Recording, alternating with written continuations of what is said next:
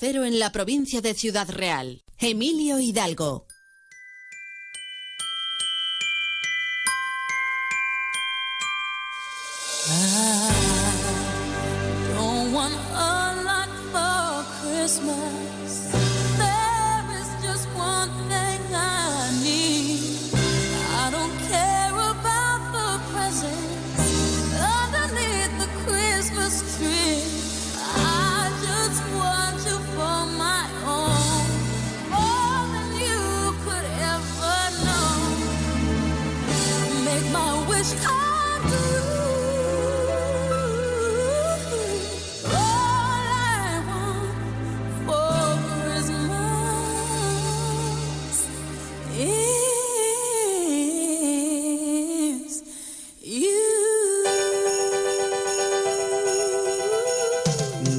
Yo quiera, ni mucho menos, contribuir a que María Graoy se haga todavía más rica.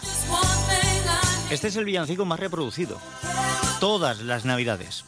María Graoy solo necesita de los derechos de este villancico para vivir y para vivir cómodamente. Y además en esta Navidad, pues ha vuelto a batir un récord, porque ha conseguido ser la canción más reproducida en un solo día.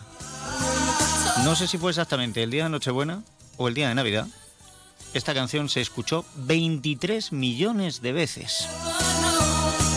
Pero es apropiada para comenzar hoy por una sencilla razón, porque lo que dice es que todo lo que quiero para Navidad eres tú. Y es muy acorde. Ahora que estamos pensando en la llegada de los Reyes Magos, y en escribir la carta, por favor, mucha precaución, sobre todo en las carreteras. Ahora después vamos a mirar también el tráfico y vamos a ver las circunstancias en las que están ahora mismo las carreteras en la provincia de Ciudad Real. Pero siempre cuidado, siempre atención. Siempre con seguridad y sin prisa. precisamente en esta Nochevieja hubo... Em, nunca es momento, nunca jamás es momento para tener un accidente, pero en esta Nochevieja hubo un episodio de estos que cuando lo ves en los distintos avisos te llenan la carne, te llenan en la sangre, te llenan hasta el alma. Porque ocho minutos antes de la noche vieja, a las 23 y 52, en un pueblo de, de Toledo, se produjo un accidente, una salida de vía eh, en Los Lucillos, me parece que fue, con tres ocupantes dentro del vehículo y uno de ellos perdió la vida. Así que precaución siempre. hablemos de, cosas mucho más agradables para dar la bienvenida a este 2024 en la sintonía de más de uno para la provincia de Ciudad Real, dándole la bienvenida a Laia, primer bebé del año 2024 en toda Castilla-La Mancha, que nació en Albacete, en el Hospital General Universitario, un poco antes de las 3 de la mañana. Además, la primera hija de Cristina y de Joaquín. Y un ratito después, un ratito, ya saben que eh, la noche de Nochevieja hacia Año Nuevo es la más cortita, se nos pasa volada. Bueno, pues tuvimos en el Hospital Universitario de Toledo a Manuel, segundo niño de nuestra región, primero de la provincia de Toledo, y el tercero en llegar en nuestra región, primero de la provincia de Ciudad Real, lo hacía en Alcázar de San Juan, en el Hospital Mancha Centro. Se trata de Mateo, primer hijo también, de María de la Cruz y de Miguel Ángel. Pues a Laia, a Manuel, a Miguel, a Mateo, a los papás, a, todos, todos. Enhorabuena, bienvenidos a los que acaban de llegar. Y que el año sea maravilloso. Bueno, para los que han abierto ahora el melón, toda la vida. Que sea una vida maravillosa, estupenda y que la disfruten mucho, mucho, mucho, mucho, mucho, que es lo que hay que hacer.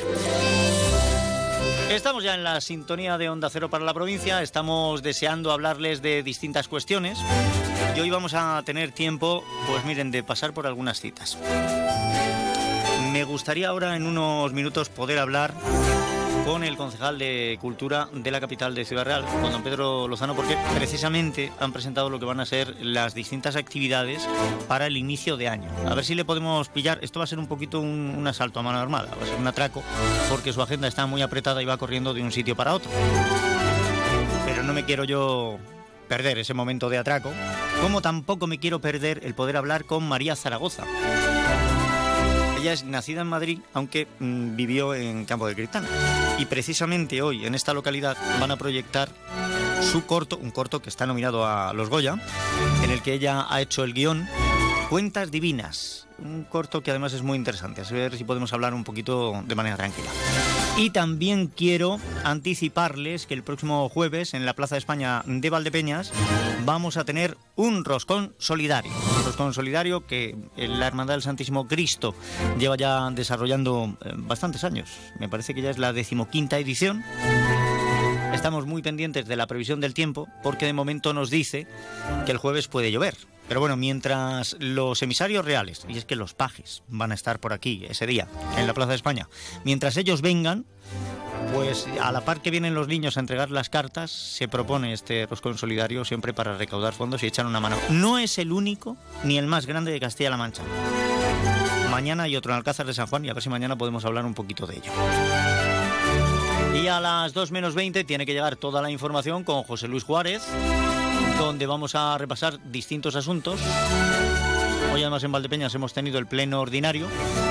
creo que ha sido la cosa bastante tranquila, teniendo en cuenta que siempre hay polémica en los plenos. Y me parece que en esta ocasión una de las cuestiones pues, más llamativas o significativas es que el ayuntamiento de Valdepeñas pues se planteaba el, sumarse a Torrenueva pidiéndole a la Diputación que arregle la carretera que comunica esta localidad con otras cercanas y que realmente es una carretera que necesita una mano. Ahí viene la polémica por una sencilla razón, porque hasta hace bien poco, hace seis meses, poco más, la carretera pues tenía que haber sido arreglada por quien estaba en la Diputación, quien llevaba más de 20 años en la, en la Diputación, el Partido Socialista. Pero bueno, esto ha cambiado de manos. Es cierto que el Partido Socialista dejó cosas aprobadas, ahora hay que ejecutarlas. La pelota ha pasado al balcón de PP y Vox y entonces ya hay, ya hay tiempo de hacerse reproches. Ustedes no han hecho todavía, ustedes no hicieron el tiempo que estuvieron. ya saben cómo es esto, ¿verdad? Ah, es lo que tiene inicio de año. Tiene cosas agradables y cosas menos agradables. Yo, para, para, que me cuenten sobre todo las agradables y todo lo que quieran, les voy a dejar el número de WhatsApp de este programa. 649 32 89 54 649 32 89 54 y dicho esto vamos a, a cambiar el fondo musical ¿eh? y lo hacemos para irnos de cabeza derechos y directos a los titulares, a, esa noticia del día, a ese anticipo de lo que vamos a encontrar a las 2 menos 20 y todo ello lo tenemos que hacer pasando en primer lugar, en primer lugar, por los micrófonos de Onda Cero en distintos puntos de la provincia y de la región. Saludos compañeros, ¿qué tal? ¿Qué tal compañeros? Feliz año. Empezamos este 2024, primer día laborable, pendientes de todas las subidas de precios que vamos a sufrir en esta cuesta empinada de enero. Además, también el presidente de Castilla-La Mancha, Emiliano García Paje, ha anunciado esta mañana a través de sus redes sociales que el gobierno de la región va a destinar más de 50 millones de euros a la conservación el tratamiento y la prevención de los bosques y las masas forestales de Castilla-La Mancha. Emiliano García Paje, que ha dicho que la prevención se hace en invierno. Al margen de este asunto, también nos fijamos en la movilidad del casco histórico de Toledo, de la capital, porque desde hoy tienen un nuevo sistema, un cambio importante en la movilidad de tráfico del casco histórico, que también luego ampliaremos. Por cierto, que en la capital se ha empezado de nuevo el año con eh, esa división en las concentraciones contra la violencia machista, algo que no ha cambiado en este 2024. Son algunos de los asuntos que luego, a partir de las 2 menos 10, vamos a ampliar en Noticias Mediodía Castilla-La Mancha. Buen día, compañeros. Hola Emilio, ¿qué tal? Muy buenas tardes. Bueno, en Ciudad Real eh, les eh, contamos algo que ya adelantamos hace unos días, de que de cara a la cabalgata de Reyes de este año en la capital, iba a haber el día anterior una especie de precabalgata. Bueno, pues hoy la concejala de festejos, Fátima de la Flor, ha informado precisamente de esa actividad. Y se trata del Heraldo Real, una figura, una especie de paje de honor que se recupera en Ciudad Real. La última vez que vino el Heraldo Real a Ciudad Real fue en el año 1958 y ahora vuelve a la capital eh, a las seis y media de la tarde partirá desde el antiguo casino de Ciudad Real en caballo, recorrerá diferentes calles céntricas de la capital hasta llegar al ayuntamiento donde a las ocho y media el alcalde Francisco Canizares le entregará las llaves de la ciudad para que al día siguiente Su Majestad de los Reyes antes de la cabalgata vengan a Ciudad Real y puedan entrar en la ciudad para repartir los regalos a niños y menos niños tras la cabalgata, una cabalgata que va a tener una participación muy importante, varios centenares de personas, seis carrozas, tres infantiles y las tres carrozas de los Reyes Magos. Y también eh, se recupera la banda municipal, la participación de la Asociación Santo Tomás de Villanueva, se volverá a tirar canameros, van a ser blandos y el ayuntamiento ha preparado centenares de cucuruchos de importante tamaño para que las personas que estén viendo la cabalgata puedan coger los caramelos con ese cucurucho sin necesidad de abrir los famosos paraguas para poder cogerlos. Por lo demás, también contarles que un año más el gobierno de Castilla-La Mancha está organizando está garantizando a las familias de la región el servicio de comedor escolar. En el caso de la provincia de Ciudad Real, se está prestando este servicio a casi 600 familias en ocho municipios. Y por sexto año consecutivo, Alcázar de San Juan cuenta con la excelencia en inversión en servicios sociales, según un análisis que ha hecho la Asociación Estatal de Directoras y Gerentes de Servicios Sociales en ayuntamientos de España de más de 20.000 habitantes. En el caso de Alcázar, que aparece el único municipio de Castilla-La Mancha que aparece en el ranking, el gasto medio por habitante en 2022 ha sido de 173 euros, casi el doble que la media nacional, mientras que la media de gasto por habitante en la región es de 84 euros. Y un último apunte, este, bueno, pues lamentar el fallecimiento del exfutbolista Ángel Castellanos, natural de Miguel Turra, exjugador del Valencia y del Granada y presidente del Club de Honor del Club Nazarí, que ha fallecido este martes a los 71 años. Como decimos, Ángel Castellanos era natural de Miguel Turra, nació en 1952 y fue internacional con la selección española de fútbol. Y conocido como Castellanos, además, ¿eh? Pues descanse en paz. Este es el retrato de la actualidad anticipo de lo que vamos a tener a partir de las 2 menos 20, pero tenemos que pasar también por otras parcelas. Pues ya les decía yo que tenemos próximamente alguna cita que requiere de que el clima esté bien, la meteorología sea buena, eh, entendiendo también que estamos en un momento en el que necesitamos la lluvia, ¿eh? Pero bueno, a ver si podemos compaginar unas cosas con otras. De momento, sepamos qué es lo que nos aguarda en la previsión del tiempo para hoy y para mañana. Desde la Agencia Estatal de Meteorología nos lo cuenta Luz Cepeda. Buenas tardes. Buenas tardes. Durante la tarde el cielo quedará nuboso en la provincia de Ciudad Real, nubes bajas y temperaturas que tienden a subir con viento del oeste y suroeste, máxima de 16 grados en Manzanares, Daimiel y Almadén, 15 grados en Puerto Llano y La Solana, 14 en Alcázar de San Juan, 13 en Valdepeñas y en Ciudad Real.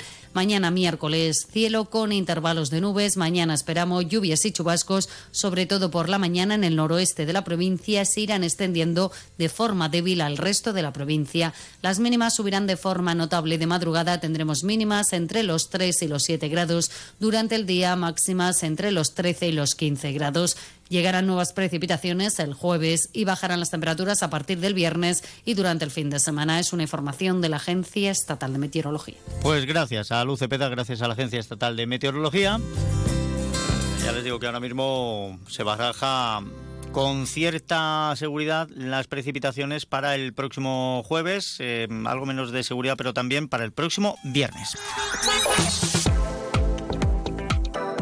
Pues en este primer día del año de nuestro programa, aunque estemos a 2 de enero, queremos saber también cómo se circula a esta hora por las carreteras de la provincia de Ciudad Real. Para ello vamos a la Dirección General de Tráfico, Jaime Orejón.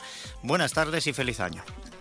Muy buenas tardes, igualmente Emilio, feliz año. Al margen de esta felicitación, pues situación fluida y cómoda en toda la red de carreteras de la zona. No hay ninguna incidencia que complique la circulación, aunque eso sí, como siempre, desde aquí, desde la Dirección General de Tráfico, os vamos a pedir mucha precaución en las carreteras. Gracias Jaime Orejón y ustedes por favor, siempre mucha precaución en la carretera porque sabemos que la circulación puede ser muy peligrosa, puede ocurrir cualquier circunstancia imprevista y para eso tenemos que estar atentos y ser precavidos.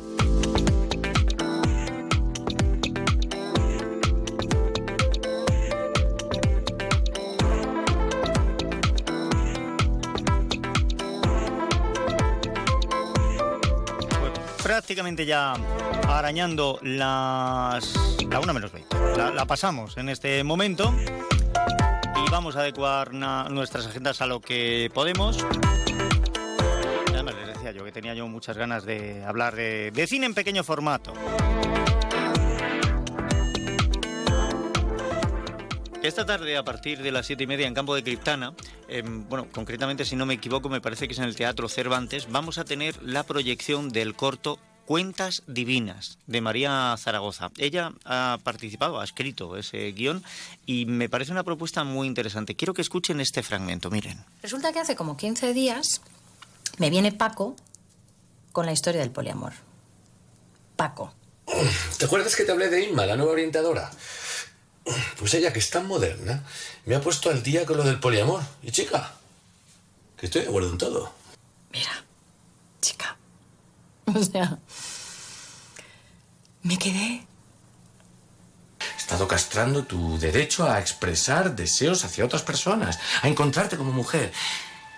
Y por eso te voy a traer a Inma. Y por eso te va a traer a Isma. Y me da toda la sensación de que Paco lo que esconde es que él tiene ganas de probar otras cositas. Bueno, em, aquí la mujer que comienza hablando, la mujer de Paco, es Celia Freijeiro, eh, Paco es Fele Martínez, y me imagino que Isma será Marina San José, que este es el reparto, este es el reparto de Cuentas Divinas. Pero déjeme que tengo que hablar con su guionista, María Zaragoza. Bienvenida, ¿qué tal? ¿Cómo está? Feliz año. Hola, ¿qué tal? No, tengo que decir que, el papel de Marina San José no es el de Isma, pero ah, es sorpresa, entonces no ah, vale, ya quién es. Ya está. Bueno, bien, vale. Em, otra mujer hace de Inma. Bien. Mm, ahora, em, me da la sensación eso de que Paco lo que está... No, no, es que te he castrado yo. Te, te, he evitado el probar tú otras cosas, pero que te la voy a traer y ya si eso hacemos un trío. Ah, ¿no? Un poquito va por ahí la cosa. Bueno, a ver, en realidad el corto de lo que habla es de la ansiedad por intentar llevar una vida moderna eh, y que esté al día incluso en, lo ético, en lo moral y en lo que se lleve en general, ¿no? En, en, el mundo, ¿no? Eh, entonces, en este caso, eh, Paco no es una persona que esté interesada en el poliamor, que me parece una forma de establecer relaciones tan respetable como cualquier otra, mientras todos los medios, o sea, todas las partes estén de acuerdo. Eh, pero lo que está interesado es en aprovecharse de la necesidad de su mujer para ser, de ser moderna para, pues para imponer lo que a él le apetece hacer. en este caso, pues eh, meterle a la orientadora del colegio en casa. Aquí hay, hay una cuestión que me llama mucho la atención y yo cuando estaba documentándome sobre el corto me he acordado de la película Barbie. La película Barbie, hay, un momento en el que una mujer hace un alegato y dice precisamente eso, ¿no? Que tienes que ser eh, clásica para una cosa, moderna para otra, tienes que ser cuidadora, tienes que ser madre, tienes que ser profesional, tienes que ser esto, tienes que tal. Y habla del papel de la mujer, pero el discurso que da a día de hoy, yo lo hago extensivo a cualquier persona. Porque tenemos que vivir pendientes de lo que los demás piensen de nosotros, si somos modernos, si no, si estamos dentro de este nuevo canon, o sea, el poliamor, y si te gusta el poliamor, pues es moderno, y si no, eres un rancio y un arcaico o una arcaica. No cada uno que haga con su vida lo que quiera, ¿no? Eh, pero eso tiene que ver con estar hiperexpuestos. hiperexpuestos. O sea, ahora mismo eh, lo que mm, tenía que ver con, lo íntimo, o lo que se quedaba en casa, o las cosas que nosotros eh, teníamos, mm, bueno, las cosas que hacíamos cada uno sin que nadie tuviera por qué enterarse. ya no hay secreto de alcoba. Ya, no hay secreto de bueno, alcoba. Pues si no tiene que ver con la alcoba, tiene que ver con lo que uno piensa, siente. O sea, a veces eh, pues nosotros nos pasan cosas por la cabeza todos los días, pues que, si las dijéramos en voz alta algunas veces. Entonces, este corto juega con eso a través del humor, ¿no? Con, lo que nos guardamos para nosotros y lo que no nos guardamos para nosotros y cómo ahora el, el hecho de, de proyectar nuestra intimidad en las redes sociales, en Internet, y que eso quede ahí entre comillas, para siempre, o sea, que dé una sensación de que eso no va a desaparecer, es decir, que si cometes un error, eso va a estar ahí para siempre, genera una ansiedad. Una ansiedad social. Entonces, eh, es un poco de lo que de lo que va el corto. es que cuando me da la sensación, ¿eh? esto, esto, es una opinión muy personal mía, me da la sensación de que cuando la gente vive mucho de puertas para afuera es porque no tiene vida de puertas para adentro o no es satisfactorio. Yo no, estoy de acuerdo con eso. Yo no estoy de acuerdo con eso. Lo que pasa es, eh, o sea, yo creo que puedes tener toda la vida para afuera y toda la vida para adentro que tú quieras, eh, siempre y cuando mm, te des cuenta de, bueno, pues de que eh, no hay por qué exponerlo todo, no tienes por qué contar tu vida y milagros, sobre todo porque las personas cambian, es decir, tú puedes pensar hoy una cosa eh, dejarla, eh, eh, exponerla ¿no? en redes sociales, en lo que sea, y luego pensar todo lo contrario dentro de dos años o de tres, o pensar que eso es un error garrafal. Y, y, genera ansiedad el hecho de saber que eso se ha quedado ahí, que hay una bueno, pues algo que tú hoy en día puedes considerar que es una cagada, pues que se ha quedado ahí reflejada para siempre. O sea, yo no hablo tanto del hecho de que tú tengas que eh, exponer o no exponer, o sea, me parece que cada uno es muy libre de hacer lo que quiera, sino de que hay que ser un poco conscientes de que eso genera una carga, genera una carga y genera una ansiedad. Y em, bueno, es la, es la carga y la ansiedad que antes tenía únicamente la gente que era, que era famosa, ¿no? que estaba hipervigilada eh, pues ahora somos nosotros mismos los que los que nos ponemos eh, esa vigilancia. Y eso pues bueno creo que da para reflexión. Sin juzgarlo sencillamente para reflexión. Da, la sensación de que em, hemos querido ser todos muy muy estrellas em, ser admirados ¿no? y, a veces desnudamos más de lo que debemos. Pero además es que en este guion María eh, te has puesto a estirar a estirar y has dicho espera me lo voy a llevar al límite esto se va a convertir en un problema que eh, Mónica, que es em, el personaje de Celia, acaba matando a su marido. Bueno, acaba haciendo muchas cosas. digamos que lo de matar a su marido es una cosa un poco como incidental. Pero, pero claro, ella lo que le, lo que le ocurre es que llega un momento en el que la línea de... Mm, a ver, todos en la vida hemos pensado alguna vez, con algo que nos han hecho, lo mato. Lo mato, lo mato, lo mato. Sí. lo pensamos, pero no lo hacemos, porque obviamente tenemos una socialización eh, que nos impide eh, hacer ciertas cosas mm, por impulso. Sin embargo, eh, ella llega a un límite de, neuroticismo y de estrés social y tal, que los, los límites entre lo que es socialmente aceptable y lo que no se le desdibujan en la cabeza. Porque la ansiedad ya ha rebasado este límite.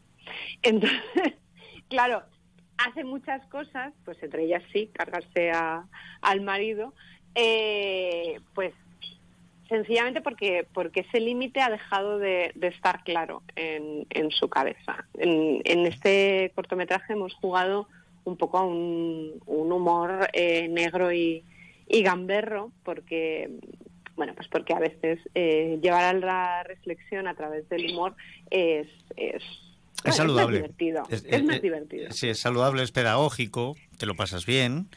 Y, bueno, pues oye, también hay derecho a jugar con el humor negro, ¿por qué no? Hay que decir que Cuentas Divinas está seleccionado para los Goya. Es uno de los cinco nominados a mejor cortometraje de ficción en los 38 premios Goya que este año se, dan en Valladolid, así que el 10 de febrero, allá que vamos, eh, deseadnos mucha suerte, cruzad todos los dedos del cuerpo y, a ver si es posible que nos traigamos el cabezón. Bueno, pues vamos a ver si es verdad y os traéis el cabezón. Pero cuando comenzaste con esta aventura, eh, ¿pensaste en los Goya en algún momento?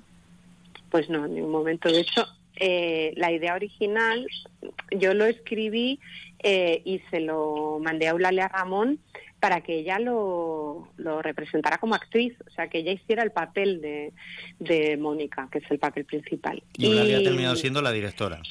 Sí, porque ella lo leyó y, y, lo que yo no sabía, mira que la conozco desde hace años, pero no, no, lo que no sabía es que ella en el fondo siempre había tenido esa necesidad de ponerse detrás de las cámaras, de probarse como directora eh, y no pero bueno, no, no había encontrado la historia. Entonces cuando lo leyó dijo esto es. Eh, inmediatamente ya me, me, escribió y me llamó mandándome eh, códigos de colores, eh, incluso cómo quería rodar un poco eh, esos planos secuencia que aparecen en el cortometraje. Eh, y con el nombre de Celia Freijeiro ya en, en, la boca, ¿no? Dijo, estoy yo aquí veo a Celia, a Celia Freijeiro.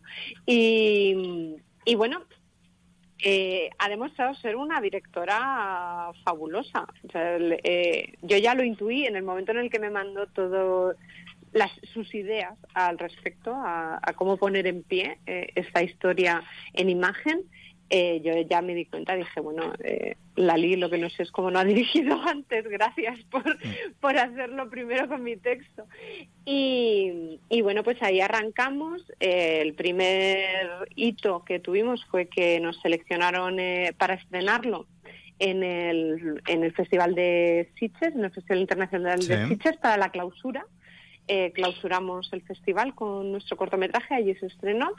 Y bueno, pues a partir de ahí hemos pasado por más de 50 festivales, tenemos más de una veintena de premios, eh, sobre todo Celia, de lo cual me alegro muchísimo, está arrasando.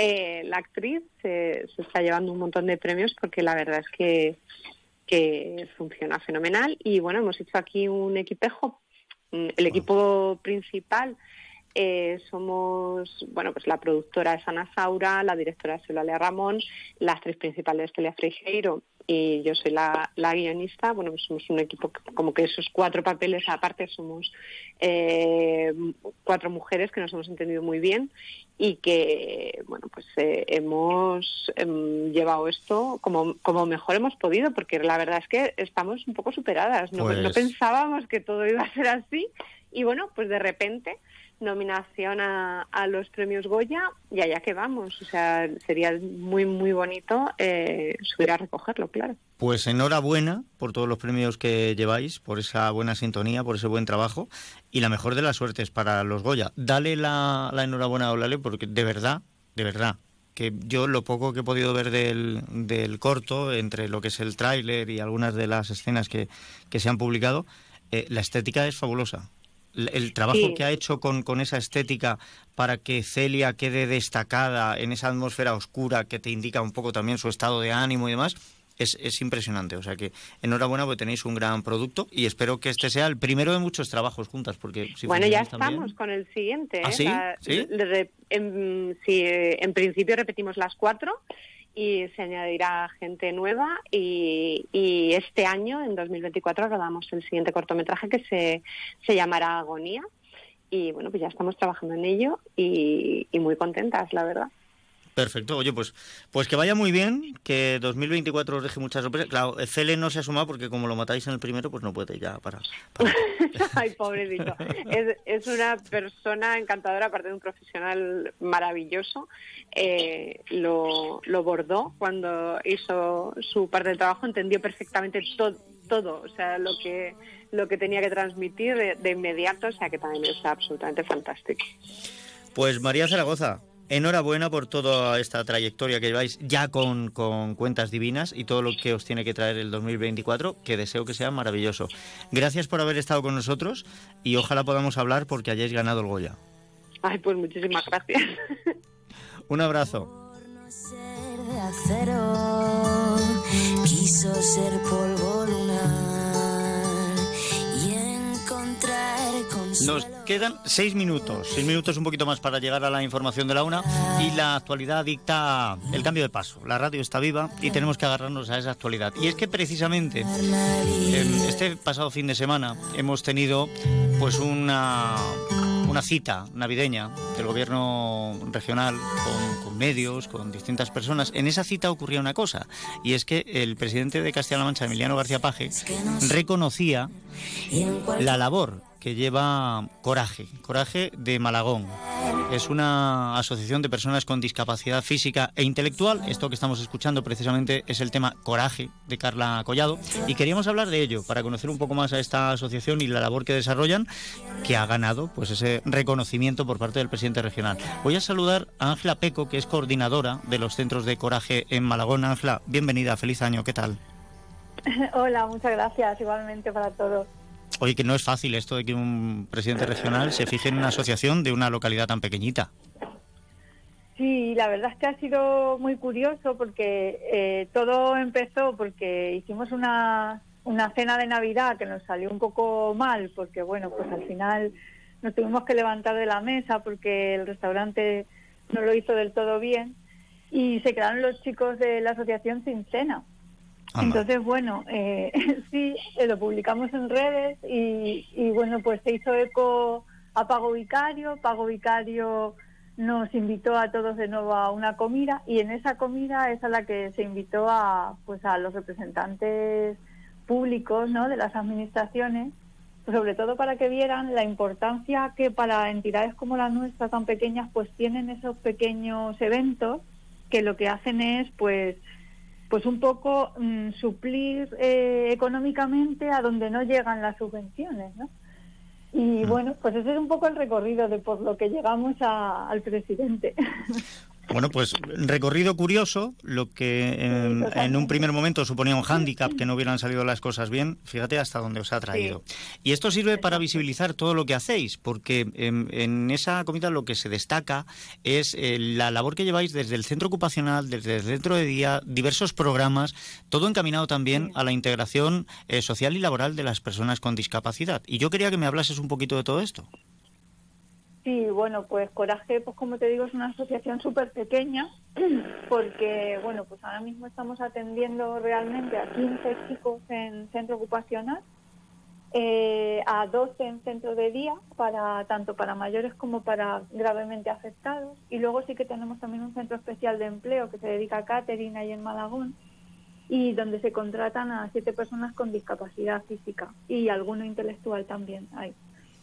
Entonces, bueno, pues ahora mismo la labor es esa, es la integración de, de las personas con discapacidad en su comarca. Y, y estamos muy contentos, la verdad, con ganas de, de seguir creciendo. Bueno, em, contáis con, con la ayuda también del gobierno regional. Creo que en este pasado año em, os destinó 189.000 euros. Gracias a eso habéis crecido tanto en tan poco tiempo, porque la asociación creo que no tiene ni 20 años. La asociación nació en el 99. Ah, entonces sí, entonces sí. Sí. Es el Sí, centro, es el pues, centro eso, ocupacional lo que no lleva 20 programas. años, ¿no? Claro, el centro ocupacional nació en el 2005. Vale. O sea, que Pensé, Estamos a punto de cumplir los 20. pensé que lo habíais que lo habíais abierto al mismo tiempo de nacer, pero claro, entiendo que esto requiere un- unos años hasta que se puede poner todo en marcha. Claro, eh, al principio la asociación nació, pues eso, personas con discapacidad y familias, pues que, que estaban en casa, que no tenían nada, ningún recurso, porque al final, pues en los colegios, los, ¿no? Los, los trabajos, pues, es como que estaban no destinados para nuestro colectivo, cosa que pues ha cambiado. Tenemos por ahí de vez en cuando una moscarda en el teléfono, Sí. Pero Ah. Eh, escucha, pero lo mismo que vosotros en la radio estamos acostumbrados a seguir adelante a pesar de dificultades, o sea que no, no pasa nada. Oye, ¿y cuándo pusisteis en, en marcha eh, la empresa? Porque creo que tenéis una empresa dedicada también al servicio de, de catering y comedor. Sí, eso eh, fue en el 2010.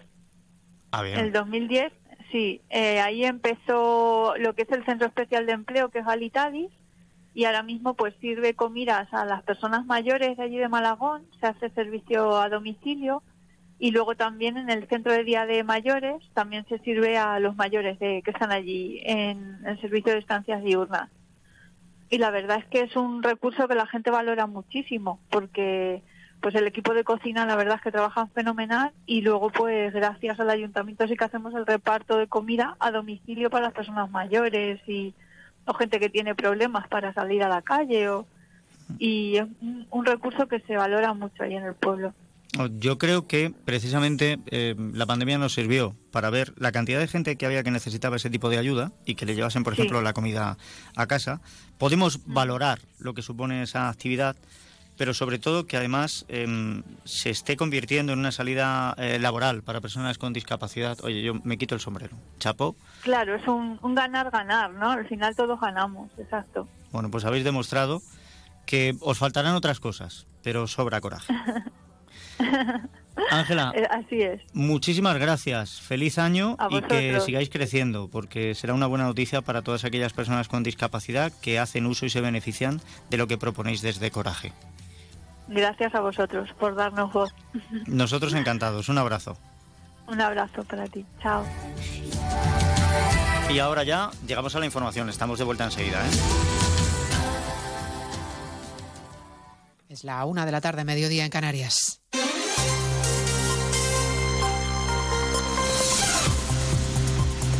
Noticias en Onda Cero.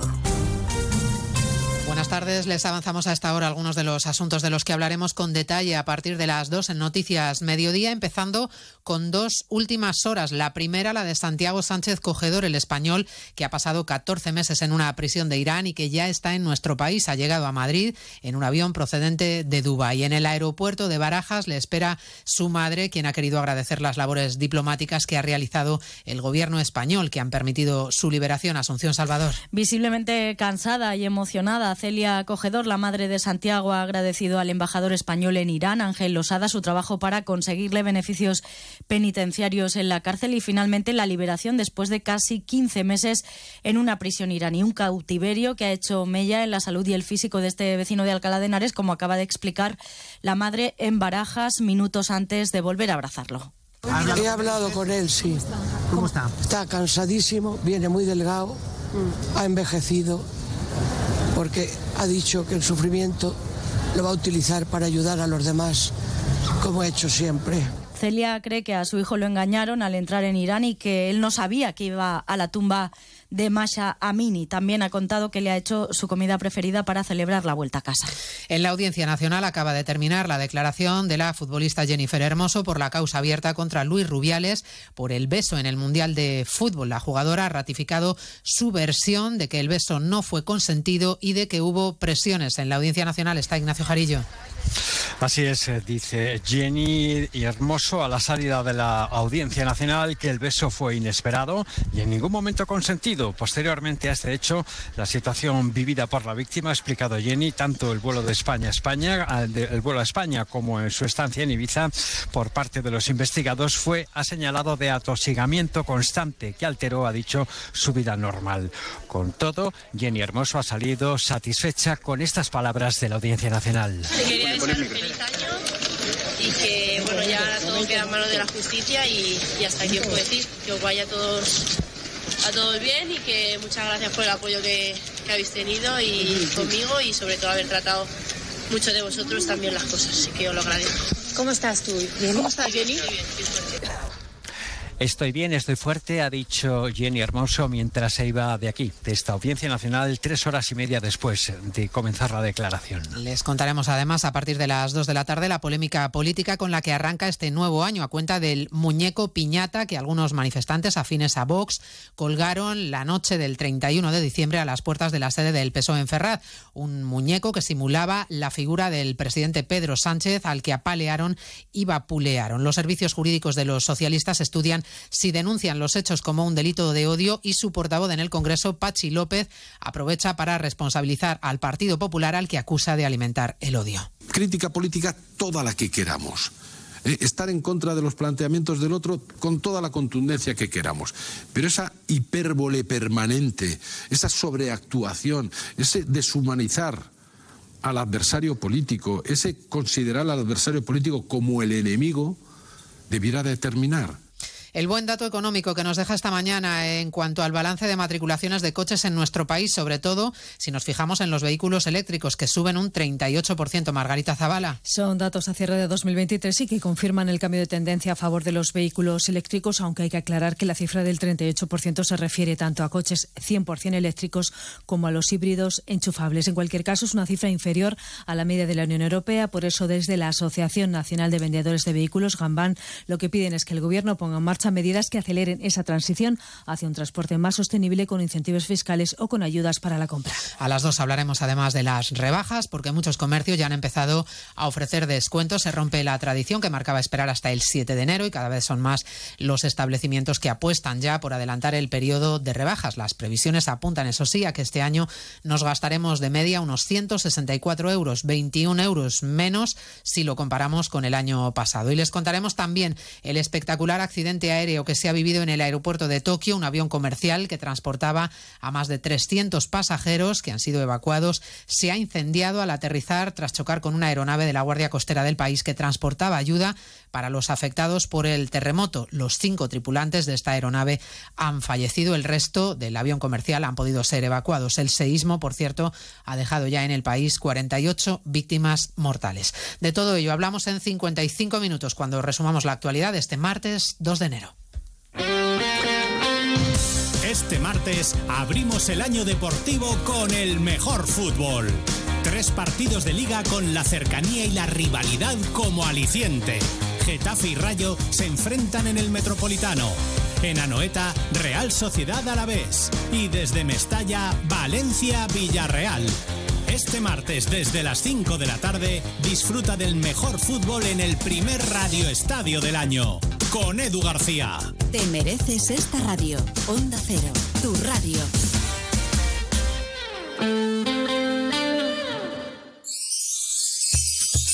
Feliz año nuevo. Quesos El Hidalgo. Toda una vida fabricando el mejor queso manchego en cualquiera de sus variedades. Quesos Campo Mancha, con denominación de origen. Autovía Andalucía, kilómetro 172, en Manzanares. Quesos El Hidalgo. Venta directa también en la fábrica los domingos por la mañana. Porque los que nos atienden son cercanos, nos conocen y saben lo que queremos, esta Navidad haz tus compras y consume en los comercios, hostelería y empresas de tu pueblo. Es un mensaje de FECEVAL, Federación de Empresarios de Valdepeñas, Campo de Montiel y La Solana, que os desea feliz Navidad y próspero año nuevo. ¿Te resulta imposible sacar un hueco para limpiar el coche? Llama a Centro de Lavado Grupo Cacho. Lo recogen, lo limpian por dentro y por fuera y te lo devuelven impecable. Y cuentan con múltiples servicios para el cuidado de tu vehículo. Centro de Lavado Grupo Cacho 926 63 36 60. En calle Amapola junto a Policía Nacional, Valdepeñas. Big Mat Atochero Palomo en Manzanares. El invierno es más cálido y confortable si te decides por algo así. Chimeneas de muchos modelos, insertables, estufas de pellet, accesorios y combustibles. Visítanos también en www.bigmat.es.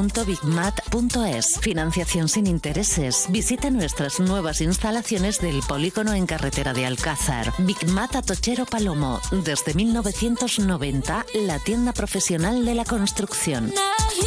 Colival es significado de compromiso, respeto y pasión que nos lleva a ser más que una cooperativa que solo produce unos excelentes aceites. El trabajo diario, la apuesta por la diferenciación, por la economía circular, la búsqueda constante de la calidad, el cariño que le ponemos desde el campo a la cocina, nos hace ser un modelo cooperativo diferente. Colival, hemos estado ahí, estamos y seguiremos estando. Comienzan los segundos más calientes del día con el gasóleo de calefacción Repsol de Carburantes Peñarroya Energía. Llámanos 926 63 72 87 926 63 72 87. Carburantes Peñarroya Energía. El calor que necesitas día a día. En Bodegas Navarro López cuidamos nuestros vinos para conseguir momentos con encanto. En estas fiestas disfruta con tu gente con un buen vino, cava o espumoso. Bodegas Navarro López, arte que se puede catar. ¿Combustibles La Solana? Dígame. Quería hacer un pedido de gasoil para la calefacción. Ah, sí, como siempre, señora Gómez. Enseguida mandamos el camión. Perdone, es que llaman a la puerta. Abra, que a lo mejor es su gasoil. ¿Ya? ¿Tan pronto? Es que somos Combustibles La Solana. Ya sabe, compararse con combustibles La Solana es fácil. Lo difícil es igualar su calidad. Encargos en el teléfono 926 63 36 60. Combustibles La Solana, Grupo Cacho, servicio, calidad y precio. Vinos Concejal el vino de tu cooperativa vinícola de Valdepeñas. Pide tu copa de concejal y déjate llevar por su cuerpo, su aroma, su sabor. Tempranillo, verdejo, crianza, reserva, airén, el que más te guste. Y Malala, su frescura y aroma te sorprenderán. En Vinícola de Valdepeñas ya tiene los vinos de la nueva añada. Bebe vinos concejal. Pídelos en tu establecimiento habitual o ven a Cooperativa Vinícola de Valdepeñas. Autovía de Andalucía, kilómetro 198-300. Vinos concejal. Que no te falte en tu mesa. Los que nos atienden son cercanos, nos conocen y saben lo que queremos, esta Navidad haz tus compras y consume en los comercios, hostelería y empresas de tu pueblo. Es un mensaje de FECEVAL, Federación de Empresarios de Valdepeñas, Campo de Montiel y La Solana, que os desea feliz Navidad y próspero año nuevo. Un día descubres que tienes humedades en techos, paredes, están por todas partes. ¿Qué puedes hacer? Llama a Murprotec. Llama al 930 1130 o entra en murprotec.es. Si con las humedades te las tienes que ver, ¿qué puedes hacer? Llama a Murprotec. 930 1130. Murprotec. Cuidando tu hogar, cuidamos de ti. Gran exposición de prendas de piel de Peletería Lozano de Ciudad Real en el Hotel Veracruz de Valdepeñas. Día 13 de enero de 10 de la mañana a 9 de la noche en horario ininterrumpido. Bisones, astracanes, rex, todas las prendas al 50, 60 y 70% de descuento. Visítanos el próximo día 13 de enero en el Hotel Veracruz de Valdepeñas y llévate cualquier prenda al 50, 60 y 70% de descuento. Visítanos y aprovecha esta oportunidad. No te lo puedes perder.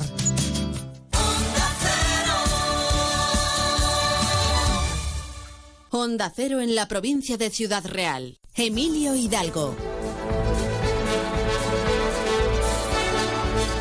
La una y once minutos. Pues nos toca, nos toca correr un poquito para llegar a todos sitios.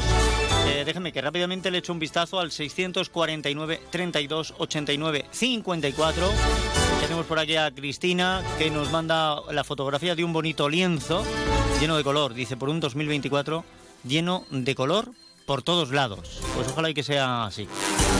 Eh, por aquí, Vicente, hombre Vicente, nuestro pastor de cabecera, nos manda una fotografía. Anda, que no se nota aquí que esto es llanura manchega. Se ve a las ovejas pastando por ahí. Dice: Buenos días, Emilio. Feliz año para ti y todo tu equipo. Vamos a por el segundo de año. Eh, y luego vendrá el tercero. Vicente, si esto va, duran los días pellizcos. Juan también nos escribe. Buenos días, Emilio. Saludos para ti a todos los oyentes. Muy feliz año igualmente, Juan. Y no podía faltar Nieves. Feliz año, Emilio. ¿Has visto el Belén de este año de la Lóndiga de Infantes? Precioso y curioso. Estuvimos allí haciendo una presentación del de, libro de 101 relatos del periodismo. Lo pude ver y tengo fotografías. De todas maneras, ella me manda también una fotografía. Y hay que decir que es un Belén tradicional. Se ven cosas muy castellano-manchegas que quizá en Belén no se daba. Pero bueno, es una maravilla, todos los detalles merecen la pena. Y nos dice por aquí Nieves, cada año más bonito, obsérvalo. Lo observaremos.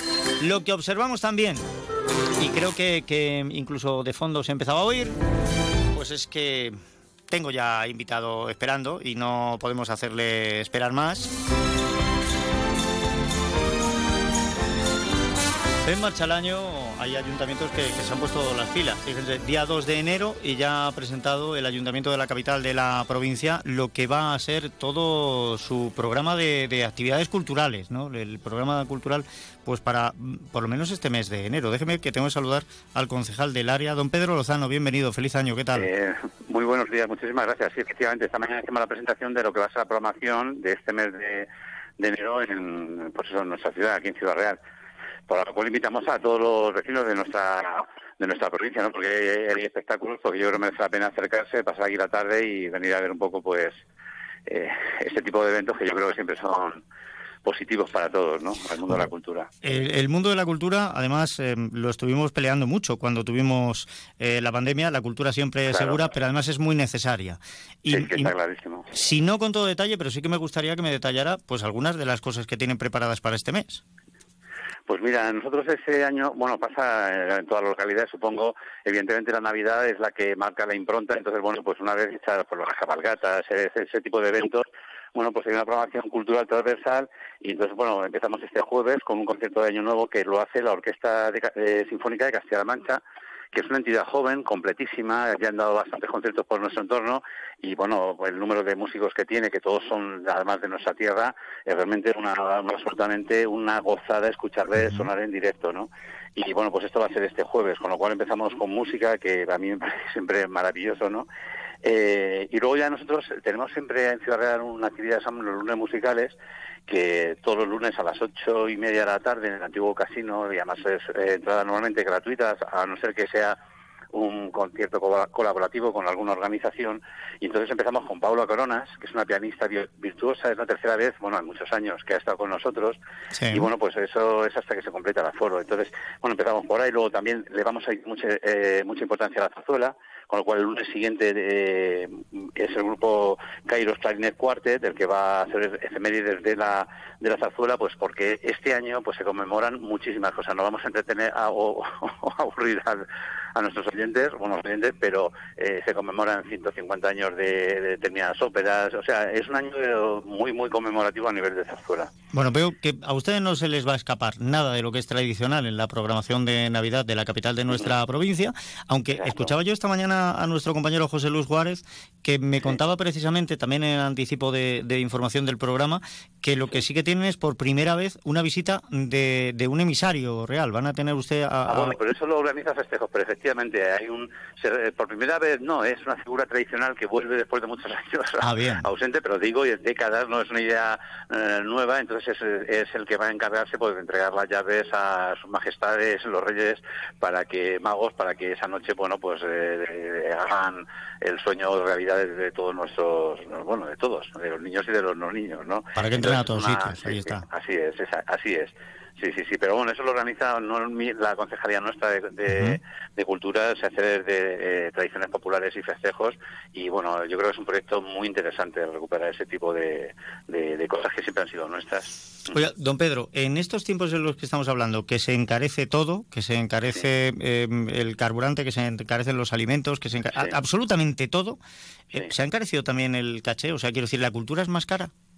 Evidentemente todo ha subido y eso es importante. Es decir, yo muchas veces lo pienso, que los artistas muchas veces los infravaloramos, ¿eh? A todos, ¿eh? artes plásticas, escénicas, música.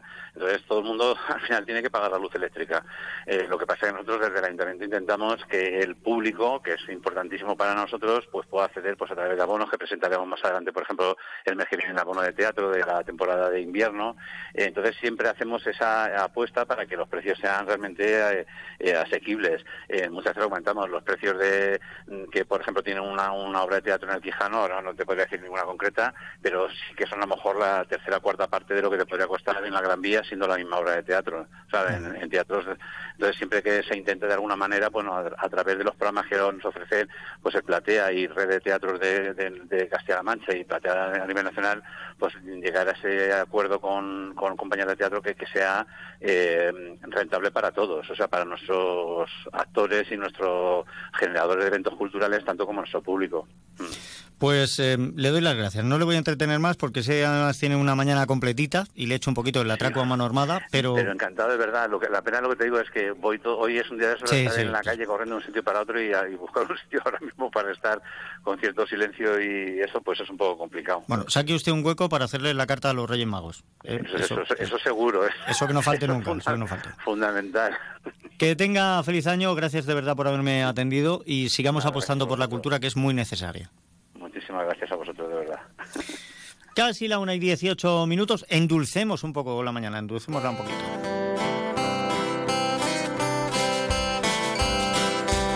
Tiene leche, tiene huevos, tiene harina, tiene sal, margarina, frutos secos y agua de azahar levadura, también frutas escarchadas de color y unas manos que lo amasan con el corazón. Roscón de reyes, qué bueno está, con chocolate pues ahí tienen ustedes la receta. Es el roscón de reyes y con chocolate. Porque una vez más, y me parece que ya van 15 ediciones, la antigua, humilde, fervorosa y piadosa Hermandad y Cofradía de Nazarenos del Santísimo Cristo de la Misericordia y María Santísima de la Palma Reina de los Mártires si es que hay que decir el nombre entero, pues ponen en marcha el roscón solidario. Lo van a hacer 4 de enero, jueves, a partir de las 6 de la tarde en la Plaza de España. Y para que hablemos de ello, pues déjenme que tenemos con nosotros a la vocal de caridad en esta hermandad. Ella es Carmen Isabel Morales. Eh, bienvenida, ¿qué tal? ¿Cómo está? Feliz año. Buenos días, feliz año a vosotros. Bueno, qué barbaridad. ¿15 ediciones ya del roscón solidario? Vaya, y esperamos que sean muchas más. Pues, pues sí, que sean muchas más, porque la gente necesita ayuda y, hombre, que no se nos olvide nunca nuestro roscón, que no se puede abusar del azúcar, pero un poquito. Y viene bien para el frío, mientras que uno espera a los emisarios reales, pues se reconforta un poco. Pues lo vamos a hacer eh, este jueves, a partir de las 6 de la tarde, ¿verdad? Sí, en la Plaza de España, a partir de las 6, como digo, haciéndose coincidir con la entrega de las cartas a los emisarios reales, pues siempre lo hacemos para amenizar y ya de paso, pues con una buena causa, como siempre, solidaria. Perfecto. En esta ocasión, ¿a quién van a dirigir los fondos? Pues mira, en esta ocasión va para la Fundación Prolibertas de la Asociación de, bueno, de la Comunidad de Padres Trinitarios de Valdepeñas, ¿vale? Y este año hemos dedicado a eso su beneficio. Perfecto. A esa fundación. Ah, eh, aquí de lo que se trata es de llegar a cuanta más gente mejor. Para eso cuentan ustedes, pues, con una serie de empresas de la localidad que ayudan a elaborar este roscón. Porque yo no sé si ustedes son muy cocinillas, o sea, en, la hermandad son muy de meterse en la cocina, preparar el roscón solidario, o esto si no fuera por estas empresas sería imposible. A ver, mira, normalmente las empresas donan roscones y también chocolate. Si quieres ahora las nombro. Son 10 empresas que han colaborado con nosotros tanto con roscones como con chocolate. Y luego la gente de la hermandad lo que hacemos es hacer bizcochos caseros también. Y a mucha gente pues también le apetece probar un trocito de bizcocho, entonces una gente opta por roscón y otra gente pues opta por, por bizcocho. Y así lo hacemos siempre. Muy bien, pues además así abren el abanico a otra gente. A mí no me gusta el roscón, yo es que la fruta es cacharro, pues tiene bizcocho. Un poco con, con, pues abrir el abanico para que haya un poco a gusto de, de todos. Y me decía, son 10 empresas. ¿Qué empresas son? Sí, mira, este año colaboran mm, tres churrerías, Churrería Veracruz, Churrería La Yenca y Churrería La Plaza. Pastelerías, Delicias del Pueblo, Pastelería Marian, Pastelería Pilar y Horno San Antonio. Y panaderías Coronado y Panadería San Juan. Y luego distribuciones de Fran que colabora con leche también que nos dona. Bien, bien, bien. Bueno, pues Así que muchísimas gracias a todos ellos porque ayudan a que el beneficio que obtengamos pues sea, sea mejor. Bueno, pues em, ya tenemos a las empresas colaborando, a la hermandad organizando. Em, la propuesta del roscón o del bizcocho, según quieran ustedes, y el chocolate está ahí. ¿A qué precio? Sí, mira, hay una novedad y es que este año, pues debido al encarecimiento de, de toda la preparación, desde servilletas a manteles a lo que es el propio roscón y el propio chocolate, pues todo se ha encarecido. Entonces este año se sube a 3 euros. Para, porque bueno, ya que se hace, pues que un poco buscar que el beneficio que entreguemos a la fundación, pues sea algo digno, ¿no? Entonces, pues este año esa es la novedad que hay. Por lo demás, todo sigue igual. Perfecto, bueno, pues tres euritos, que tampoco es ninguna barbaridad. Y bueno, tiene opción a las dos cosas, al roscón y chocolate. Claro, Claro, claro. Con esos tres euros llevamos el trocito de roscón o bizcocho, que quiera la gente, y su chocolate. Y esto, como estamos diciendo, va a ir a la Fundación Pro Libertas. Pero lo que yo no sé, Carmen Isabel, es de qué manera en la hermandad elegís a qué organización va a ir dirigido la recaudación del roscón solidario. ¿Esto se hace, se va por turno, lo debatís, se aceptan propuestas o cómo tomáis la decisión? A ver, mira, normalmente el roscón, bueno, en la hermandad, para que todo el mundo lo entienda, hay un apartado de la hermandad que es la bolsa de caridad, ¿no? Que somos, aunque toda la hermandad ayuda, pero es un poco esas decisiones que las toma en la bolsa de caridad. Entonces hacemos reuniones periódicas y cuando falta, pues allá por octubre, pues empezamos a pensar en beneficiarios. Siempre son asociaciones o fundaciones de Valdepeñas para el roscón solidario, ¿vale? Y bueno, pues se dan propuestas, debatimos como tú dices y al final pues sale un elegido y normalmente siempre hemos sido pues eso teniendo en cuenta no repetir, que llegue a todo el mundo y en fin una serie de, de criterios. Bien. Y una vez que Y se ese toma- año pues nos pareció que la asociación, bueno, la Fundación Pro Libertad hacía una labor bonita también, pues, y bueno, que también muy necesaria, y, y decidimos que este año para esa fundación. Muy bien, pues me parece una buena decisión y el próximo jueves a partir de las 6 de la tarde tenemos la oportunidad de ayudar a la Fundación Pro Libertas y sobre todo de ayudar a la Hermandad del Santísimo Cristo porque ya que eh, hacen esta iniciativa pues lo que no puede quedar ni sobrar es roscón, que para eso han contribuido también todas estas empresas que antes mencionábamos. Eh, Carmen Isabel, aproximadamente ¿cuántas raciones de porción soléis repartir? Pues mira, aproximadamente unas 800. Algunos años han sido más, otros años, el año pasado, por ejemplo, 786, quiere decir que estuvo cerca, otros años hemos saltado. Entonces, pues bueno, por ahí alrededor de 800 eh, esperamos por lo menos vender. Bueno, pues vamos a ver si nos ponemos las pilas entre todos y en este año 800 no más. A ver si acabamos digo, con todo. si la- a ver si la superamos. A ver si la superamos, eso es, que, que lleguemos hasta el final, que no quede ni un poquito de roscón para que la gente, pues, eh, no solo lo pase bien mientras están los niños entregando las cartas a los pajes que estarán allí para llevarle a los Reyes Magos, sino que además, pues, recaudamos fondos por este motivo tan bonito y tan solidario. Eh, Lo que sí quiero decir que parece que el tiempo se pone un poco, bueno, siempre que la actividad esté, el roscón va a estar. Si nos tenemos que meter debajo de los portales, como ha pasado algún año, nos meteremos, pero que sepa la gente que mientras que la actividad esté allí en la plaza, aunque sea dentro del ayuntamiento o lo que sea, nosotros allí estaremos.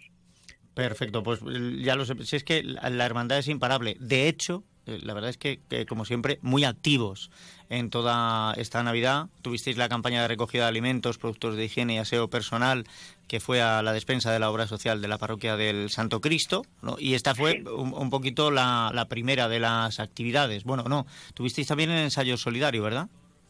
Sí, también. ensayo solidario, que ahí pues también se van recogiendo cositas. Y luego, como no, em, vuestro Belén, donde también el, el caminito del Belén, pues también tiene un carácter solidario y, y la gente participa y se acerca.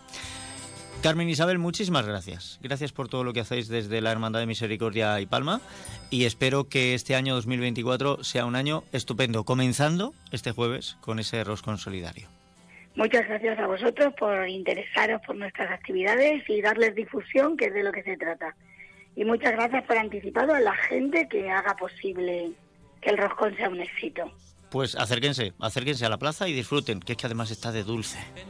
tiene la sorpresa que otro tiempo Abba fue quien la hallaba, coronaba, rey del conclave. Roscón de reyes, qué bueno está, con chocolate La una y 27 minutos, a esta hora que estamos pensando en comer, pues lo del roscón es duro, pero todavía va a ser más duro, porque no es el único el que vamos a tener el jueves 4 de enero en la Plaza de España de Valdepeñas. De hecho, hay otro roscón mucho más grande en Alcázar de San Juan, que va a tener lugar mañana en Pastelería La Rosa. Déjeme que tengo que saludar a Jesús Quirós. Bienvenido, ¿qué tal? Feliz año. Buenos días a todos.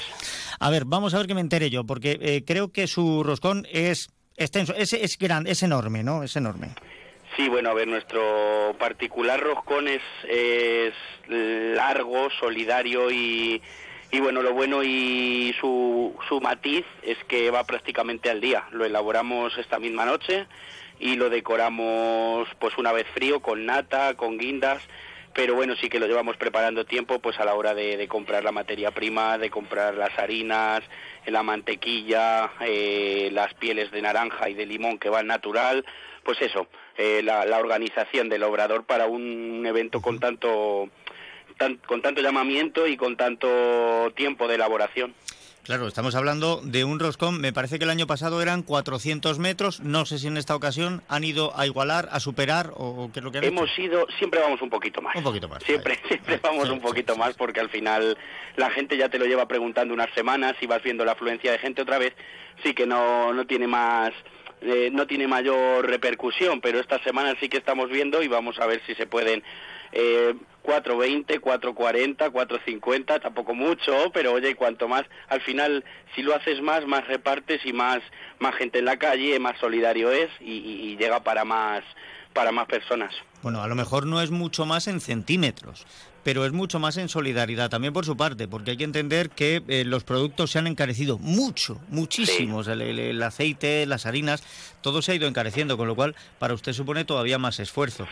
Y todo Las esto... azúcares, todo, sí, todo el tema de la fruta escarchada, ha cogido un precio, un precio muy alto que que es para la- el producto si quieres mantener la calidad y quieres mantener tu, tu identidad de, de obrador artesano de, de la pastelería ya vamos 106 años pues si necesitas seguir con, con esa eh, persona mayor con esa familia que te lo pide durante toda la vida no, no puedes cambiar porque enseguida lo notan sabes 106 años ya. 106 años, yo soy la quinta generación aquí haciendo haciendo troncos de Navidad ya que los hemos pasado en la Nochebuena, haciendo tartas de tres chocolates, de, de yogur, de para la Nochevieja y ahora toca el roscón, todas las Navidades con ellos. Oye, ¿y en todos estos años la receta del roscón ha cambiado? No, por favor. Eso es como cuando elaboras el hueso de santo, elaboras el buñuelo, eso no, no, no se puede tocar, eso lo único que se puede decir es ir mejorándolo, es ir mejorándolo con temperaturas, nos hemos hecho una con una, con una cámara de fermentación controlada, eh, teníamos, pero bueno, es un poquito más nueva, eh, nos permite descansar y tener las temperaturas controladas porque nosotros aquí vivimos en la tienda, pero bueno, sí que hace unos años era corriendo, baja, que se pasa, que y era como que no tenías que tenías todo muy acelerado, te ayuda a descansar, a poder organizarte mejor. Solo se puede ir mejorando, mejorando con harinas, con mantequillas, con las natas, pues eso la materia prima, lo que importa. Bueno, pues el roscón tradicional, el de toda la vida, el que conocemos, el que saboreamos y el que en esta ocasión, una vez más, la pastelería La Rosa, pues trae con un carácter solidario. ¿A quién van a ir destinados los fondos que recauden? Pues a Cruz Roja. Se firma con ellos un convenio de, de ayuda y de colaboración y al final es a Cruz Roja. Ellos son los que se encargan de, de repartirlo, de ayudarlo. Nosotros lo elaboramos, lo montamos, que también es bonito de ver y ya que estoy hablando lo digo y os animo a venir a, a verlo, cómo lo montamos, cómo eh, lo decoramos, se ven las, los metros, las mesas. Bueno, es curioso, ¿sabes? La gente no se lo espera y es curioso. Quien pasea por aquí, por la cartelar, pues sí que le da un- una esta de verlo. Y luego van destinados a ellos. Ya te digo, ellos lo reparten y las recaudaciones para integrar al- a la Cruz Roja y a las ayudas para, para regalos de niños, le- esa comida del día 6 también creo que ayudan. No sé, no sé específicamente para qué, pero sé que es para ellos. Bueno, ustedes ya hacen la labor del roscón y luego ellos que empleen los fondos en, en lo que vean más conveniente. lo- Sí, sí, sí, ya lo- te digo que sé que se destinan para eso, pero no, no sé para qué eh, puntual. Em, ¿Esto les supone a ustedes empezar a trabajar el día 3 de enero más temprano? Porque claro, no es la labor habitual, o sea, hay que elaborar mucho más metros de, de roscón y luego hay que llevarlo para montarlo en la castelar. Sí, a ver, nosotros, eh, ya, como te he dicho antes, este roscón, la gente dice, ¿lo, tendréis congelado? No, no, no, estáis muy equivocados. Si nosotros elaboramos roscón, ya sea para, para, para cual un asiduo como para un, uno que no conocemos, al final nuestro roscón es del día, como el pan. Eh, entonces nosotros empezamos a trabajar a las, pues alrededor de las tres o tres y media, y bueno, al final es la masa de siempre lo mismo, no es como por ejemplo los panaderos que tienen que cambiar de, de masa o de pan, al final es siempre roscón. ¿Qué pasa? Que con estos procesos de masa son muchos tiempos de, de fermentación, de, de amasado, mucha temperatura y luego el estirarlo, que al final nosotros lo montamos en latas de tres, de tres brazos para que la gente lo entienda y luego lo vamos fermentando, cociendo enfriando y rellenando, o sea que son cuatro, cinco, seis pasos hasta que hasta que la gente lo, lo, lo merienda, o sea que es, eh, el día es largo, el Sí, día es largo. Que, que fácil, fácil esto no es. No, no, no, lo contamos así como que dice, bueno, venga, va, si te pones y lo haces, pero te tienes que poner y hacer, ¿sabes? Es, es llamativo porque luego la gente sí que se queda sorprendida de la, de la cantidad de metros, dicen, ni qué horno tendrán estos, se quedan pensando, todo tiene su truco. Oiga, eh, ¿Cuántos años llevan haciendo el roscón solidario ustedes? Pues yo creo que este es el 10 y 15 o 16. 15 o 16. 15 o 16, yo lo recuerdo pequeño, salir pequeño por la puerta de casa y ver a mis padres montando. Yo 14, 15, 16, no lo sé exactamente, pero pero mm, ya te digo, recuerdo correr entre ellos, o sea que yo era un niño. o sea que toda la vida también ayudando, la gente lo tiene muy marcado la fecha, pasa una tarde, ya se va haciendo un poquito también el cuerpo el roscón, has olvidado el mazapán, has olvidado el polvorón y ahora ya te toca la llegada de los reyes, el roscón. O sea que han hecho ustedes ya kilómetros de roscón, porque a cientos de metros cada año, Sí. kilómetros Sí, de roscón. Y todavía que no nos ha llamado el récord Guinness es que tiene delito. Sí, sí, la verdad que Bueno, pero sabe usted que lo del récord Guinness va, va despacito. Eso va despacio. Bueno, eh, así para cuando vengan, como cada año van aumentando, se lo van a poner más difícil al que quiera batir el récord. Eso sí. Además de verdad, eso van a ir a por nosotros, nos van a tener, nos van a tener bastante tirria, como se dice aquí en mi pueblo. Oiga, y en 450 metros, 420 metros, em, ¿tienen ustedes eh, claro cuánto, cuántas porciones salen, cuántas raciones de, de roscón van a dar? Pues el año pasado calculamos como unas 2.200, pues vamos a poner... Sí, sí, sí, sí, vamos a poner como unas 2.600, vamos a ponerle que vamos a hacer, no sé, vamos a poner ya una, una cifra de unos 50 metros más, 40, 50 metros más, pues eso como unas 2.600 raciones queremos dar. Vamos a ver si podemos hacer el trocito más pequeño y que la gente no repita para que llegue a más gente, ¿eh? porque luego aquí también hay que contar con eso, que la gente, anda, córtamelo un poquito mayor, dame el segundo, que está mi marido ahí enfrente, lo típico, ¿no?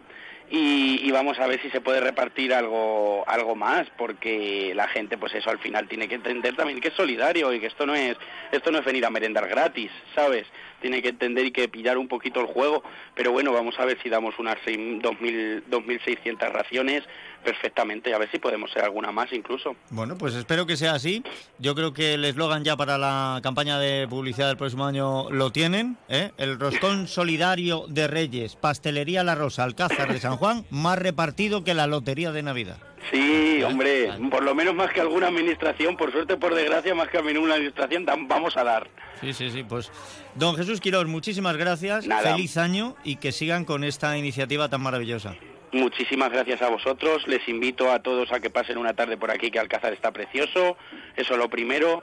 Que la Rosa da las gracias a todos por venir año tras año, porque si esto, sin ellos y sin los clientes, no, no hubiese esto seguido adelante. Y eso es que ha calado y la gente lo, lo ha entendido muy bien y ha visto que, que se puede degustar un roscón y encima ayudar. Y bueno, pues feliz año a todos de parte de todo el equipo que ya está en marcha y ya no parará, si Dios quiere, hasta el domingo 7, 8, que es hasta que acabamos de, de- la elaboración del roscón. Y luego ya, pues un respiro y a seguir para adelante con la labor diaria. Y luego ya un respiro a la- los diarios, al encargo, a las magdalenas, a esa viejecita que te viene que te compra la, el bizcocho soletilla, eh, ese cumpleaños de la niña un poco más especial, el diario de la pastelería que gracias a Dios también necesitamos y es, es muy ajetreado. Oiga, pues qué bonito eso de estar en las celebraciones de la gente y además endulzándoles la vida. Esos son los mejores, yo lo digo que es estamos en los mejores momentos, en esa cajita de bombones, en los peores, bueno, no estás tanto, pero en los mejores Bueno, bueno, eh, las penas con azúcar son menos también. ¿no? son Ya- menos, ya lo son menos. Poppins, ya lo. Así que bueno, gracias a todos por llamarnos y, y invitados quedáis. Pues muchísimas gracias, un abrazo y lo dicho, que 2024 sea un gran año. Sí, igualmente para todos. No queda tiempo de más, en tres minutos estamos en la información.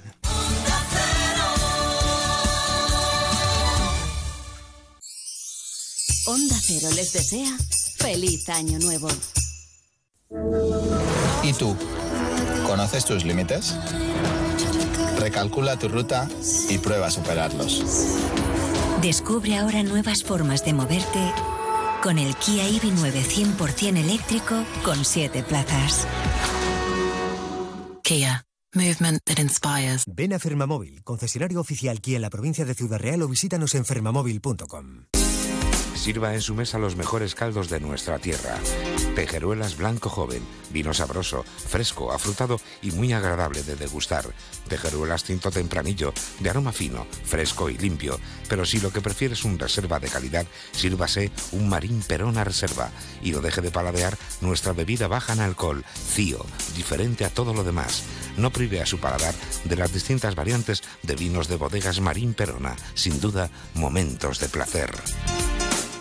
Cuando una empresa contrata a una persona joven, a una mujer o a una persona mayor de 45 años porque cree en su compromiso y ganas de trabajar, contribuye a crear una sociedad más justa con oportunidades para todos y todas. Mejorar la sociedad está en tu mano. Súmate al reto social y empresarial de Cruz Roja e incorpora tu empresa al talento. Iniciativa financiada por el Fondo Social Europeo, Ministerio de Trabajo y Economía Social y Ministerio de Derechos Sociales y Agenda 2030. Centro Óptico y Auditivo Ana Díaz. Cuidamos de tu visión con los últimos avances tecnológicos, tratamientos para el control de la miopía y terapia visual para tratar diferentes problemas visuales. También de tu audición, adaptación de audífonos, estimulación auditiva y protecciones auditivas. Centro Óptico y Auditivo Ana Díaz, calle Bernardo Balbuena 7 de Valdepeñas. La detección precoz de cualquier problema es clave para poner solución. Llega la Navidad a Membrilla. Disfruta de la agenda cultural que el Ayuntamiento de Membrilla ha preparado para estas fiestas. Desde el martes 2 de enero hasta el jueves 4, el pabellón multiusos albergará de 4 a 8 la Christmas Party 2024. Y para el jueves 4 de enero, un emisario de sus majestades los Reyes Magos de Oriente visitará el Casino Manchego para recoger las cartas de los más pequeños de Membrilla, de 12 a 2 y de 4 y media a 7 y media. Vive la Navidad en Membrilla. Un año más, el Ayuntamiento de Valdepeñas organiza Chicolandia, Salón de Infancia y Juventud. Del 27 al 30 de diciembre y del 2 al 4 de enero, de 10.30 a 14 horas y de 16.30 a 20 horas. En el pabellón ferial Esteban López Vega, Avenida del Vino sin número. El Ayuntamiento de Valdepeñas os desea unas felices fiestas y un próspero año nuevo. Valdepeñas, brinda alegrías. Las noticias con José Luis Juárez.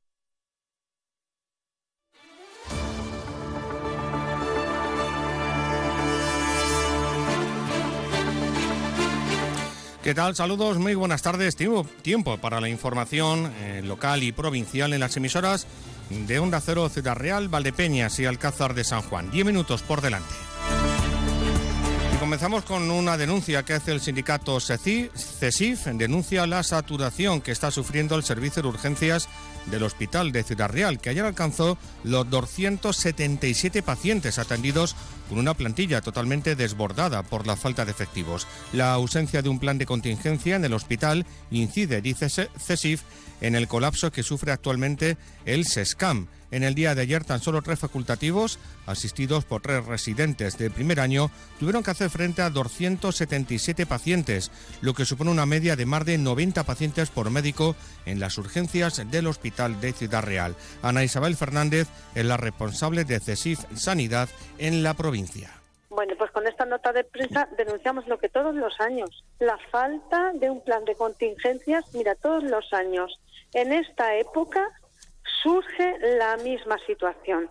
Los problemas respiratorios, las urgencias se colapsan, hay pocos profesionales y además la estructura de la urgencia está muy, muy mal organizada, de tal manera que es que en un box de, de reconocimiento puede haber seis camillas. Es que eso es inviable. Fernández señala que el tiempo de espera para los pacientes podía superar las cinco horas. Todo el personal estaba al borde del desfallecimiento, totalmente desbordados por la falta de previsión para abordar una situación que se ha tornado caótica, según el sindicato CESIF. Hablamos de más cosas. El pleno correspondiente al mes de enero en el Ayuntamiento de Valdepeñas ha aprobado el inicio del procedimiento para establecer la gestión directa municipal del servicio de transporte urbano de viajeros, que se pondrá en marcha con dos, nuevas, dos nuevos autobuses eléctricos.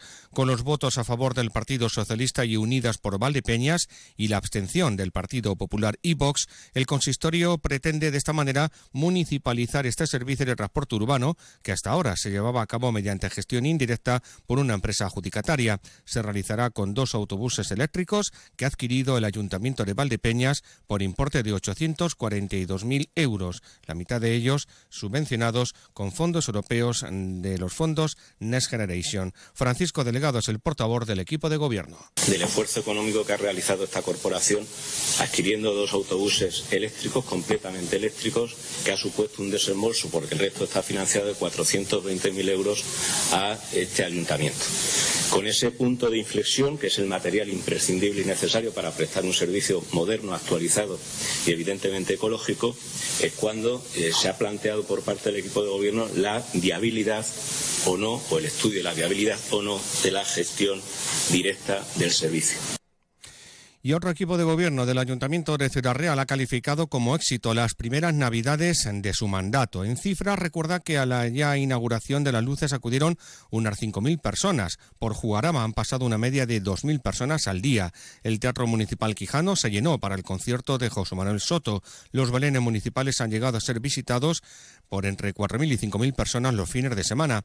O el último día del año, más de 3.000 personas disfrutaron de las migas el 31 de diciembre, día en el que más de 3.500 atletas corrieran la carrera del pavo. Guillermo Arroyo, portavoz del equipo de gobierno. Además, la gente así lo está también trasladando, eh, los mensajes que recibimos, ¿no? de que ha gustado mucho las luces, se ve muchísima gente en la calle, eso está clarísimo que favorece también al comercio local que era uno de, es una de nuestras apuestas. Y como os digo, bueno, pues tenemos una previsión muy buena también para tanto la precabalgata, que es una novedad de este año, como la cabalgata del día 5. Y Arroyo también ha dicho que el equipo de gobierno sigue elaborando los presupuestos de este año. Se han prorrogado los de 2022. Espera que estén ya aprobados en un plazo de tres meses. Y un año más, el Gobierno de Castilla-La Mancha está garantizando a las familias de la región el servicio de comedor escolar. En el caso de la provincia de Ciudad Real, se está prestando este servicio a 592 familias en ocho municipios. Se trata de las localidades de Alcázar de San Juan, Argamasilla de Calatrava, Fernán Caballero, Pedro Muñoz, Puerto Llano, Socuéllamos, Valdepeñas y Villanueva de los Infantes, con los que el Ejecutivo Regional ha suscrito el pertinente convenio. José Caro es el delegado provincial de Educación. Somos conscientes de que las necesidades de las familias más desfavorecidas eh, no desaparecen en los periodos vacacionales, eh, por lo que para el gobierno de Emiliano García Paje es seguir prestando el servicio de comedor escolar y así facilitar una comida sana y equilibrada es una prioridad y hacerlo en todo momento. Eh, por ello, eh, financiamos el servicio de comedor escolar en convenio con los ayuntamientos que así lo solicitan eh, para responder a las necesidades de los ciudadanos. Les hablamos de Alcázar de San Juan, que cuenta con la excelencia en inversión en servicios sociales. La Asociación Estatal de Directoras y Gerentes de Servicios Sociales ha realizado un análisis de los presupuestos que los ayuntamientos de más de 20.000 habitantes de toda España dedican a su partida de servicios sociales y promoción social. El informe sitúa a Alcázar de San Juan, por sexto año consecutivo, dentro de este ranking en el que solo aprueban un total de 37 municipios, apenas el 9% de todos los municipios españoles mayores de 20.000 habitantes. La media de gasto efectuada en el conjunto de los ayuntamientos se sitúa en 94 euros por habitante. Pues bien, en el caso de Alcázar de San Juan, este gasto fue el año pasado de 173 euros, mientras que la media de gasto por habitante en la región fue de 84 euros.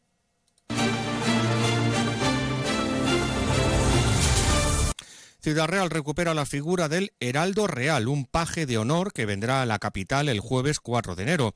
Una especie de precabalgata, como ya anunció Onda Cero hace unos días, una tradición que se celebró entre 1920 y 1958 y que desde entonces se había perdido. Los detalles los ha explicado hoy la concejala de festejos, Fátima de la Flor.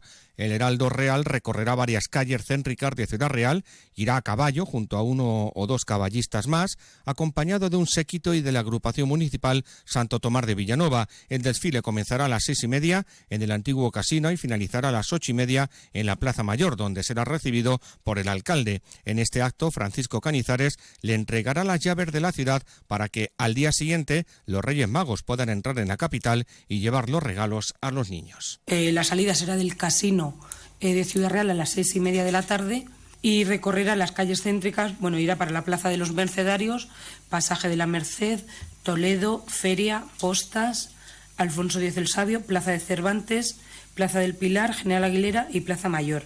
Y la recepción oficial será a las ocho y media de la tarde aproximadamente en la Plaza Mayor, que habrá colocado un, un escenario donde se le entregará la llave de la ciudad eh, como os decía anteriormente, eh, por, el, por el señor alcalde. En cuanto a la cabalgata del viernes 5 de enero, este año se recupera la tradición de lanzar caramelos. Serán blandos y precisamente como novedad el ayuntamiento va a repartir 3.500 cucuruchos, unos recoge caramelos que se podrán solicitar en a la oficina municipal de turismo. Y esta semana varias localidades de la provincia se visten de dulces solidarios, roscones solidarios que nos lo cuenta desde Onda Cero Valdepeñas, Emilio del El roscón solidario más grande de toda Castilla-La Mancha es el de Alcázar de San Juan, que este miércoles 3 de enero va a intentar superar los 400 metros de longitud, en torno a 440 o 460 metros, según nos decía el pastelero Jesús Quirós, de Pastelería La Rosa. Llevan 106 años en el negocio y lo hacen además con todo el amor del mundo. Nosotros lo elaboramos, lo montamos, que también es bonito de ver y ya que estoy hablando lo digo y os animo a venir a, verlo, cómo lo montamos, cómo eh, lo decoramos, se ven las, los metros, las mesas. Bueno, es curioso, ¿sabes? La gente no se lo espera y es curioso. Quien pasea por aquí, por la cartelar, pues sí que le da una esta de verlo. Y aunque este es el más grande de toda Castilla-La Mancha, no va a ser la única opción, ya que el jueves 4 de enero la Plaza de España de Valdepeñas va a acoger también, bien al aire libre o bajo los soportales, el roscón solidario de la Hermandad del Santísimo Cristo de la Misericordia y María Santísima de La Palma, decimoquinta edición, como nos ha contado Carmen Isabel Morales, que es vocal de Caridad. Sí, en la Plaza de España, a partir de las seis, como digo, haciéndose coincidir con la entrega de las cartas a los emisarios reales, pues siempre lo hacemos para amenizar y ya de paso pues con una buena causa, como siempre, solidaria. En el caso del Roscón de Valdepeñas todo lo que se recaude irá para la Fundación Pro Libertas. Y en deportes una triste noticia, ha fallecido hoy a los 71 años de edad el, el futbolista Ángel Castellanos, exjugador del Valencia y del Granada. Ángel Castellanos era natural de Miguel Turra. Llegamos a las 2 menos 10 de la tarde.